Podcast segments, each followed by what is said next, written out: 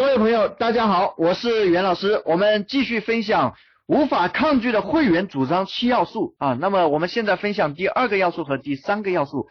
那么第二个要素呢是会员卡名称。各位，不同的会员卡名称呢代表不同的身份和特权。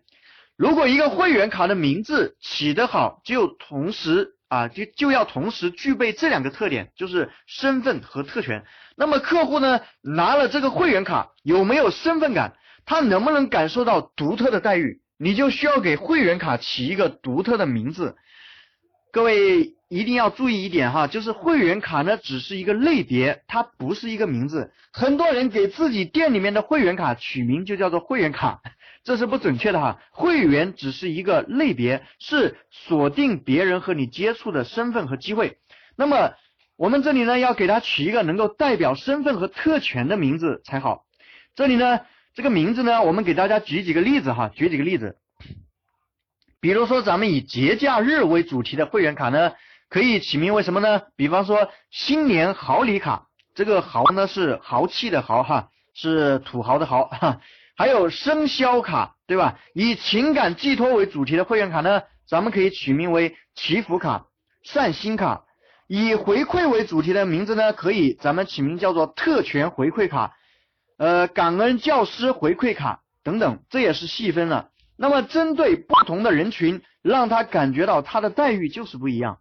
以纪念成果为主题的呢，咱们比方说呃幺幺幺八纪念卡，对吧？金剪子纪念卡等等，这就是我们讲的会员卡的名称。那么这个名称呢，具体的就要靠各位自己去创意了。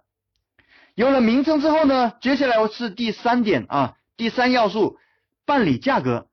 那么办理会员卡的目的呢，是为了实现前端无阻碍接触这个大量会员的这样一个机会，而不是为了一下子赚多少钱。所以呢，一定不要定价太高。